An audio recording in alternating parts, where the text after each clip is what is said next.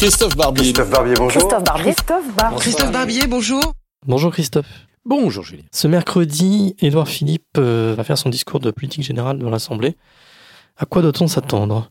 On doit s'attendre à un Premier ministre requinqué.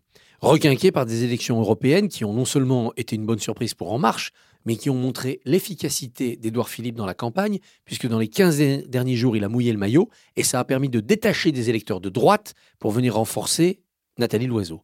C'est Édouard Philippe qui a largement contribué à la victoire ou à la non-défaite de En Marche dans ces européennes. Et puis surtout, c'est un miraculé, c'est un grand brûlé de l'hiver politique, euh, notre Premier ministre.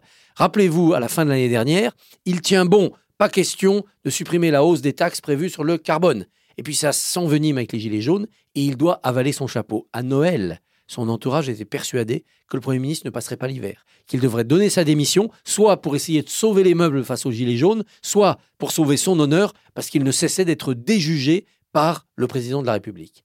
Six mois après, nous avons un Premier ministre présent, plus personne ne songe à le remplacer, et Emmanuel Macron a tout intérêt à le garder. Vraiment, c'est un bon rétablissement.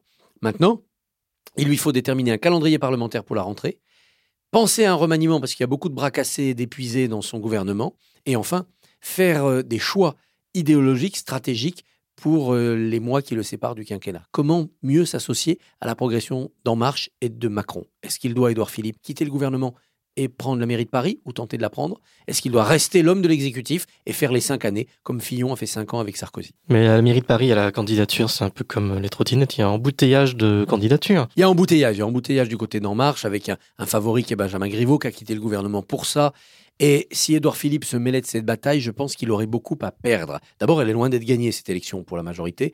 Euh, Anne Hidalgo n'a pas dit son dernier mot. Ensuite, les personnalités de droite à Paris qui tiennent les arrondissements et qui ont vu que le score des Républicains était catastrophique aux européennes, sont sans doute prêtes à négocier avec Benjamin Griveaux, en se disant il nous foutra la paix dans nos arrondissements, et surtout, on aura des hommes et des femmes, à nous, républicains, dans son staff, dans son équipe à la mairie.